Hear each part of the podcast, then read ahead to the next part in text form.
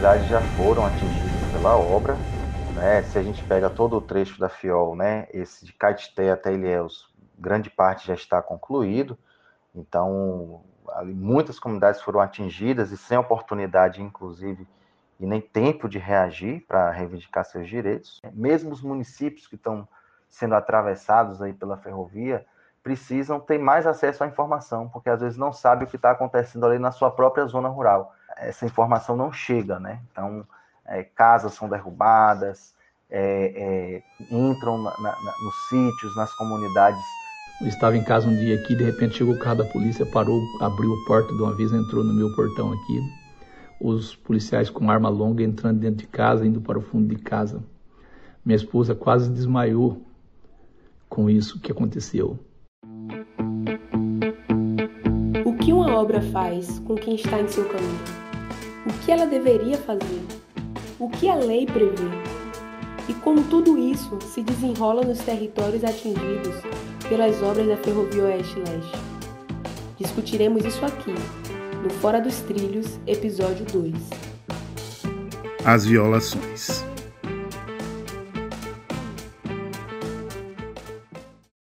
Imagine que você quer construir uma casa no centro da cidade. Do que você vai precisar? Claro, vai precisar de tijolos, cimento, areia, vergalhões, tinta, enfim, material de construção e também mão de obra. Mas se você colocar uma pilha de materiais de construção num terreno e for lá ou mandar pessoas lá sem saber o que fazer, você nunca vai construir uma casa. Mesmo que se tenha os conhecimentos necessários de construção civil, o que vai determinar se o resultado será uma construção residencial ou comercial, por exemplo, é o projeto que você tem. Saber desde a inclinação do terreno, de que será feita a casa, até qual a cor da fachada. Planejar uma construção é um pressuposto para conseguir realizá-la. Mas se você tiver mão de obra, um material e um bom plano, pode ser que mesmo assim você não consiga realizar a obra. Não porque o projeto da obra seja ruim, mas porque talvez ele não caiba nos planos que a sua vizinhança e a cidade estabeleceram para aquele trecho. Comece a erguer um prédio no centro da cidade e provavelmente aparecerão fiscais da prefeitura para saber o que é a obra.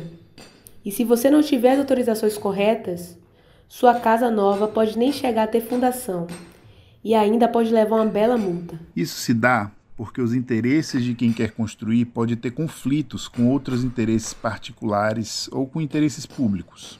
Ou seu plano pode só ser mal feito, e se sua casa cair, você não será o único afetado. A fundação de uma casa pode prejudicar a fundação da casa do vizinho. Um prédio pode tapar o sol da praia ou prejudicar um aeroporto próximo. E um edifício com materiais inflamáveis é um perigo para os arredores. Em resumo, ao construir, não é só o seu interesse que importa. Há outros interesses em jogo, muitos deles protegidos pela legislação e por órgãos regulatórios. Isso pode parecer óbvio quando pensamos no centro de uma cidade grande, mas vale para qualquer território.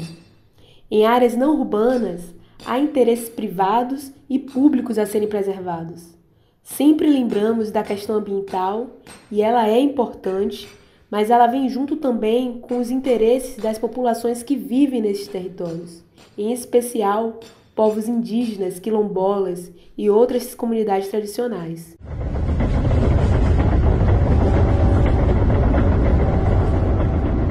A ferrovia de integração oeste-leste, dentre vários outros problemas, afeta a vida de comunidades tradicionais no oeste baiano, como é o caso da comunidade quilombola de Araçá Volta, de onde fala seu Lucas Marcolino, que vocês já conheceram aqui.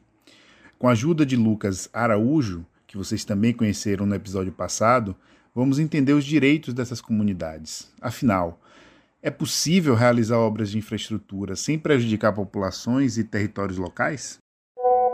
Bom, essa pergunta ela só pode ser respondida é, com a implementação das ferramentas jurídicas previstas né, em lei para possibilitar a participação informada dessas comunidades na concepção e no planejamento dos empreendimentos. Dentre essas ferramentas, há um destaque especial para a consulta prévia, livre e informada, né, que é prevista na Convenção 69 da OIT, que foi ratificada pelo Estado brasileiro já desde 2003, que é requisito fundamental para a emissão das licenças ambientais que deveriam orientar a construção destas obras do ponto de vista é, das medidas necessárias para que haja o mínimo de prejuízo possível, né? Ou seja, é, são processos que têm o objetivo de reduzir ou até mesmo é, evitar os danos é, significativos que estas obras geram para as populações locais. A legislação atual prevê instrumentos jurídicos que seriam capazes de mitigar e compensar esses impactos socioambientais, né? pois estas necessidades elas devem partir de um diagnóstico feito também pelas comunidades locais, é, conforme prevê a própria consulta é, prévia, livre e informada da Convenção 69 da OIT e as audiências públicas realizadas antes do início das obras destes empreendimentos. Para realizar um empreendimento desse porte, então, é preciso seguir uma série de regras que são muitas vezes tratadas como formalidades burocráticas pelas empresas e até pelo Estado. A principal delas, do ponto de vista das comunidades, é a consulta prévia, livre e informada, estabelecida como critério por uma convenção da Organização Internacional do Trabalho, da qual o Estado brasileiro é signatário.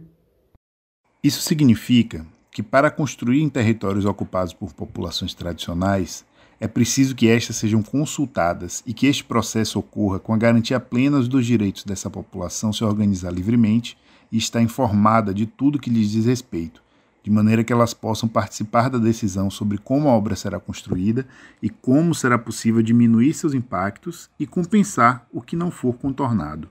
Além disso, é preciso também medir impactos ambientais, né, o que exige um trabalho comprometido de especialistas e instituições voltadas para essa temática, como é o caso do Instituto Brasileiro do Meio Ambiente e dos Recursos Naturais Renováveis, o IBAMA. A legislação ambiental no Brasil tem sofrido ataques e o governo federal, ao mesmo tempo, tem feito o possível para barrar as ações do órgão. Falar em impactos ambientais é tratar de consequências graves para a natureza a nível local, regional, nacional e global. É evidente que mexer, por exemplo, no Rio São Francisco pode influenciar toda a região Nordeste, por consequência, o Brasil como um todo. Mas há também questões que podem afetar diretamente comunidades que dependem da convivência com o ambiente local. Um exemplo é a atividade de pesca, onde se construiu a ponte sobre o Rio São Francisco. No início do primeiro episódio, ouvimos o Sr. Lucas Marcolino relatando que pescadores abandonaram a atividade por conta da ponte. Agora vamos conhecer a Adriane Ribeiro, advogada da TR, que nos explica um pouco dessa situação. Meu nome é Adriane Ribeiro, eu tenho 27 anos e eu sou de Utinga, Bahia. As comunidades ribeirinhas, os extrativistas ali da beira do São Francisco já foram atingidos porque o trecho sobre o Rio São Francisco já foi construído. Eles falam que não vão passar, não tem como passar por debaixo de, da construção é, nos períodos de cheia, é, porque eles sabem como o rio é, funciona e é muito perigoso, né? Então ele já tem um impacto é, consolidado nesse sentido. Pois bem, já temos aqui um exemplo de violação. Vamos destrinchá-las, a começar pelo direito à consulta prévia, livre e informada. Será que as comunidades foram ouvidas? essa consulta ela não aconteceu. E na consulta era o momento em que nós teríamos é, de ser ouvidos e conheceríamos a obra de fato como ela é, né? E nós não conseguimos conhecer a obra. Por quê? Porque não deram oportunidade de nós sermos ouvidos, né? Não, não, nós nunca fomos ouvidos. Eles não abriram oportunidade, não deram condição para nós. Em nenhum momento houve uma consulta livre, prévia e informada é, dessas cinco comunidades quilombolas, né, que além são Araçá Volta, é, Lagoa do Peixe, Bebedouro, Rio das Rãs, né, que eu já tinha comentado, e é, Nova Batalhinha. Então são cinco comunidades é, di, é, diretamente atingidas, né? duas delas vão ser cortadas pela ferrovia, e nem o programa de comunicação social funcionou. Se não se consegue minimamente é, que um programa de comunicação social funcione, vamos imaginar então as reparações dos danos, é, que são incalculáveis. É, é você fechar braços do Rio São Francisco, interrompendo o fluxo para as lagoas de pesca, isso é, é, é, é irrecuperável. Se nós tivéssemos sido ouvidos na época, feito a consulta, como a legislação determina e como as instruções normativas determinam, com certeza eu creio que nós tomaríamos conhecimento desse impacto é, dessa obra. Né? Então a comunidade nunca foi ouvida. Nós, na verdade, é, nem sabemos como a obra vai passar dentro do nosso território. Mas pelo que nós já vimos, a obra está com um pilar da ponte dentro do nosso território e a gente já sabe, por toda a luta que a gente já teve até o presente momento, que eles não respeitam, não, não têm diálogo, é, são truculentos, é, troca de funcionário constantemente para dificultar a situação mesmo. Então a gente já não espera boa coisa, né? Por todas as tratativas que a gente vem tentando fazer com eles e eles têm descumprido ao longo desses anos. Então nós sabemos que a questão não é fácil. Desde então, nada que foi previsto né, no licenciamento ambiental, na, a, o, o, plano de comunicação social, é, o plano básico ambiental quilombola, o plano básico ambiental foi feito sem consulta. É, então, é uma série de, é, de ilegalidades é, sobrepostas. Sabemos que os rios e lagoas e a fauna não tiveram a oportunidade de serem ouvidos, uma vez que as comunidades não têm voz. É lamentável a forma como a Valec vem tratando a situação, uma situação tão grave como essa. É impossível minimizar impactos sem sequer ouvir as comunidades. É um vício de origem que contamina todo o projeto. Mais que isso, uma vez que as únicas informações propagandeadas são a dos vídeos institucionais que apelam para o desenvolvimento econômico como argumento para a realização da obra, há um terreno fértil para desinformação. Então, essa crença sobre a ferrovia ser um transporte para passageiros, ela vem sobretudo de total falta de informação sobre o projeto nos territórios é, que ela atinge. É uma prática é, estrutural é, desse empreendimento não fazer uma comunicação, não fazer a consulta prévia, não informar as pessoas e que estão naquele território e que estão sendo atingidas. Então se criou uma ideia de que o trem que vai passar, né, aquela ferrovia que vai passar, na verdade se trata de uma ferrovia de transportes, né? Quando é, a gente pode analisar que ela é, é um braço aí de, do mecanismo de superexploração dos territórios, né, com produção de minério, é, o transporte também é, do agronegócio aí no, na região do Mato Piba.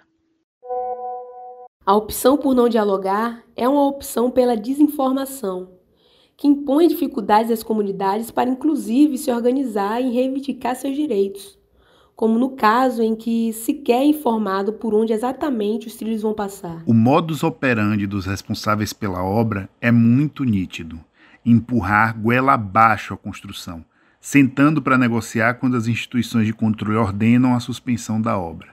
Isso, porém, não parece ser suficiente para resolver os problemas. Há uma estratégia deliberada de empurrar com a barriga as negociações enquanto constroem a obra.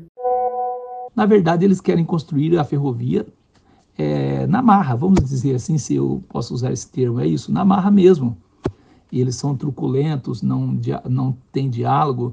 E o pior de tudo, que cada vez troca os funcionários. Quando você vai tentando dialogar com alguém, até o pessoal da, da, da, da diretoria ambiental deles agora são todas pessoas novas. E toda vez que troca, eles vêm com diálogo macio para o lado nosso, uma conversinha amistosa. Olha, agora nós vamos conversar, vamos esquecer o passado. Não tem como esquecer o passado. Não tem. Eles sempre falam, nós temos que esquecer o passado, vamos começar daqui para frente. Mas sempre quando a gente dá uma carta para eles um sinal verde, uma carta branca. Vamos tentar. Eles sempre não cumprem. E aquilo que eles diziam que ia fazer, ou aquilo que era da obrigação deles fazer, acaba vindo como para o outro que vai entrar como passado. Quando a gente volta, ah, mas isso, isso não foi cumprido, mas vamos esquecer o passado. E nisso a ferrovia vai sendo construída. Parece que é essa a estratégia deles, né? Construir a ferrovia desse jeito, né? Então nós estamos bastante espertos, que já conhecemos eles, e estamos dispostos sim a, a dialogar, sim, mas também que os nossos, o nosso território seja respeitado, as nossas comunidades, as nossas tradições, o nosso povo, a forma de vivermos aqui tem que ser respeitado.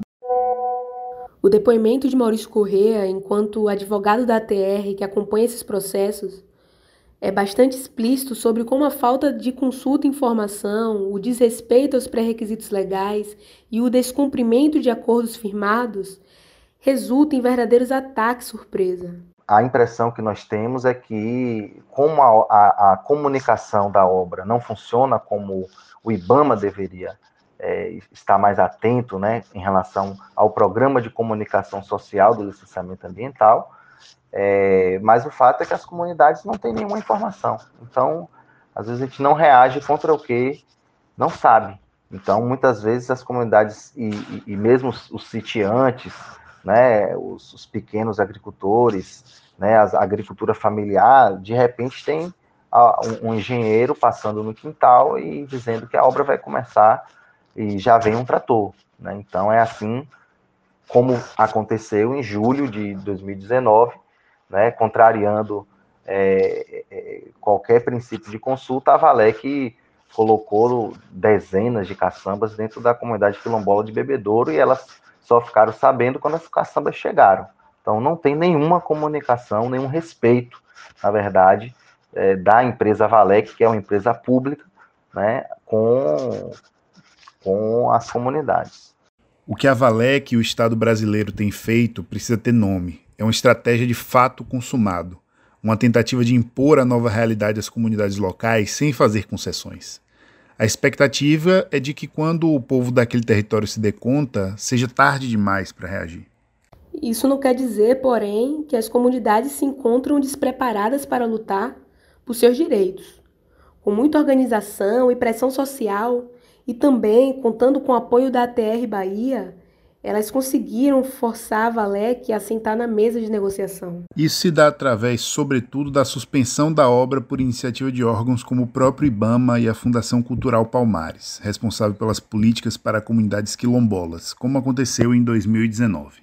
É aí que a empresa recebe ordens para suspender as obras por descumprir normas relativas a documentos como o Plano Básico Ambiental Quilombola, e o estudo de componente quilombola, além das exigências do IBAMA. Neste trecho longo de depoimento, Lucas Marcolino mostra o conhecimento que tem dos procedimentos legais necessários para garantir os direitos de sua comunidade. Mais uma vez, em 2019, temos depois o parecer 149/2019 do IBAMA. Nesse IBAMA cobra da Valec retomadas das tratativas do componente quilombola. A Valec não quer fazer isso. Depois nós temos o ofício 252/2019 da Fundação Palmares, da Procuradoria da Palmares, em 10 de setembro de 2019. A FCP afirma que a Valec não vem cumprindo os dispositivos da, na condicionante 2.18 da licença de instalação 1200/2018. Essa condicionante dizia atender as recomendações da Fundação Cultural Palmares no que diz respeito às comunidades quilombolas localizadas na região de Bom Jesus da Apa. Eles não cumpriram. E aí chega depois o ofício 477-2019 do IBAMA, de 10 do 7, o IBAMA suspende a licença da FIOL nos territórios quilombolas. Isso depois de muita pressão nossa, muita pressão. Desde de 2014, 2015, nós vimos pedindo que o IBAMA suspenda essa licença por vícios. E o IBAMA não suspendeu. Chegou uma hora que não tinha jeito, o IBAMA acabou suspendendo a licença. A Valex só procura as comunidades quando precisam. Aí logo aí a Valec começa a procurar a gente. E logo depois que eles vê que resolve os problemas deles, eles somem. Nós estamos sempre buscando dialogar com a Valec, porém a mesma se, se mostra indigna da nossa confiança. Houve duas reuniões, a hora que a, a licença foi suspensa, e a Valec não propõe nada, até que a audiência terminou lá no fórum, no, na Justiça Federal com o juiz, e numa extrajudicial, onde nós fizemos um acordo que a Valec não cumpriu também. Aí em julho de 2019, a Valec entrou nas comunidades quilombolas para extrair areia do Rio São Francisco. Eles entram no território e nós fizemos comunicação à Fundação Cultural Palmares, o IBAMA, e é isso creio que ajudou a suspender a licença deles. Adriane Ribeiro, advogada da TR, complementa o relato de Lucas Marcolino, contando de uma reunião em 2019, por iniciativa da Casa Civil da Presidência da República após a suspensão da licença da obra. As comunidades se encontrariam com representantes da empresa Valec, do IBAMA, da Fundação Cultural Palmares e outros órgãos. A reunião foi marcada em Brasília e o Estado sequer arcou com os custos da viagem, o que fere diretamente o estabelecido na Convenção 169 da OIT, que prevê que o formato da escuta deve ser pactuado com as comunidades atingidas. E durante a reunião a gente percebia que as comunidades elas falavam, elas apresentavam um histórico de violações de direitos, um histórico inclusive das normativas e das exigências legais mas o Estado ele não conseguia compreender, e aí o Estado, né, a direção dessa reunião não conseguia compreender que a comunidade tinha todo o suporte legal, tinha todo o conhecimento necessário para reivindicar pelos seus próprios direitos. É, e solicitou um novo parecer do IBAMA após aquela reunião é, que foi uma reunião tensa, mas o IBAMA continuou com a suspensão da licença nesse trecho, porque ficou muito evidente que mesmo na mesa da, mesmo com aquela reunião, o Estado ele não mudava a postura diante das comunidades. Ele continuava fazendo reuniões em gabinete com aparente ar de legalidade, para tentar sanar algo que, nesse momento e nesse formato, é insanável. O que existe é a falta de cuidado antes e de disposição para reparar depois. Se depender apenas de quem quer fazer a obra, os povos que vivem naqueles territórios terão apenas de se adequar, e na impossibilidade de adequação, irem embora. Com essa realidade posta e com consciência sobre ela, as comunidades se veem empurradas para a necessidade de ações mais enérgicas, que por um lado trazem resultados efetivos, mas por outro representam também um risco a elas. Se coloque no lugar dessas pessoas. O que você faria se tentassem derrubar sua casa e o máximo de aviso que você tivesse fosse o motorista do trator gritando, logo antes de ligar os motores, que ou você sai de casa ou ela cai com você dentro? É evidente que medidas legais são fundamentais, mas é fundamental também a disposição para a luta. E isso não falta. A gente sempre adotou essa estratégia de esperar eles dentro do nosso território. A gente sempre adotou. Não conseguimos dialogar quando eles estavam lá, a legislação já dizia que teria que ser assim, mas nós falávamos, esperemos eles dentro do território. O protesto que nós conseguimos fazer e que de certa forma trouxe um resultado bom para nós é, eu avalio assim, foi quando nós ocupamos o canteiro de obras deles para dialogar com eles. Eles estavam aterrando o braço do Rio São Francisco, dois braços, e nós chegamos lá para dialogar com eles. Falamos: olha, enquanto você estiver aí dentro da ilha, da ilha que eles indenizaram todos, a ilha é fora do nosso território, tudo bem para nós. Agora, aterrar o nosso rio e aterrar para entrar para o nosso território, aí nós não aceitamos. Aí disseram: não, nós vamos aterrar porque nós, o governo autorizou, porque não sei o quê. Aí nós falamos, ó, se vocês entrar dentro do nosso território, nós vamos pôr fogo nas máquinas de vocês. Entra lá para ver. E aí chamaram os superiores e nós tentamos dialogar.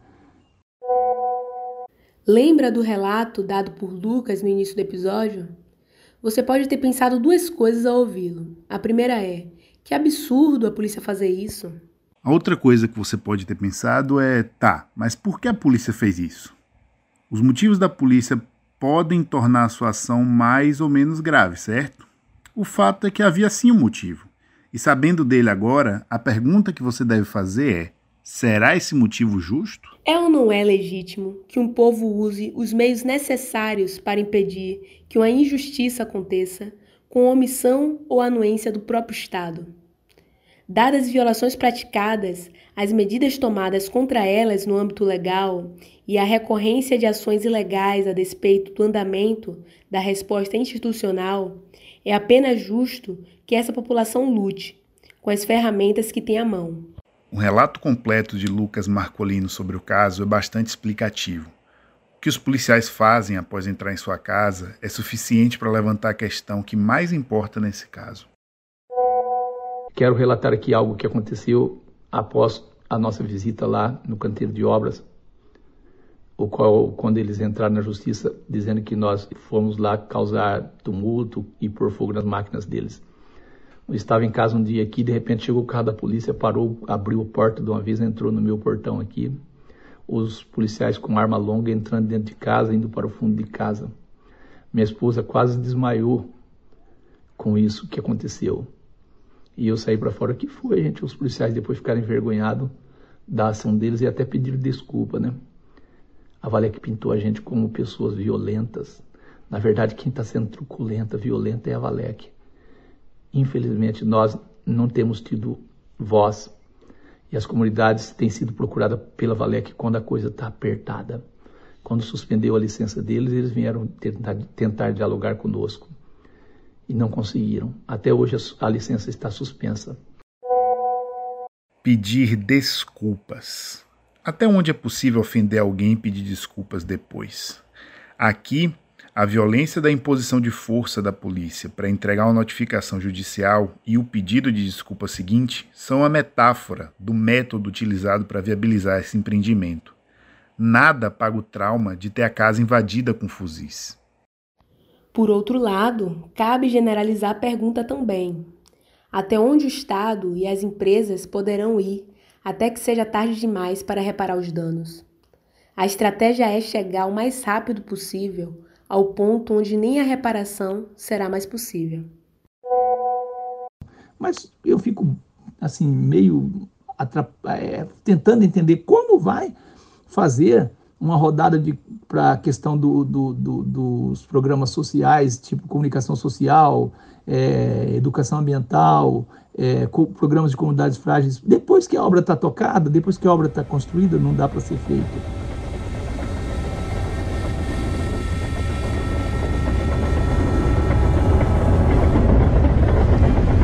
Ferrovia, porém, não está sendo construída nas nuvens. Se ela corta o território de um povo, esse povo resiste, mesmo contra um cenário político totalmente adverso a nível nacional e contra adversários poderosos perto deles. Isso é o que discutiremos no próximo e último episódio desse especial. A luta e as reivindicações das comunidades diante de tantas violações e o que elas esperam para o seu futuro.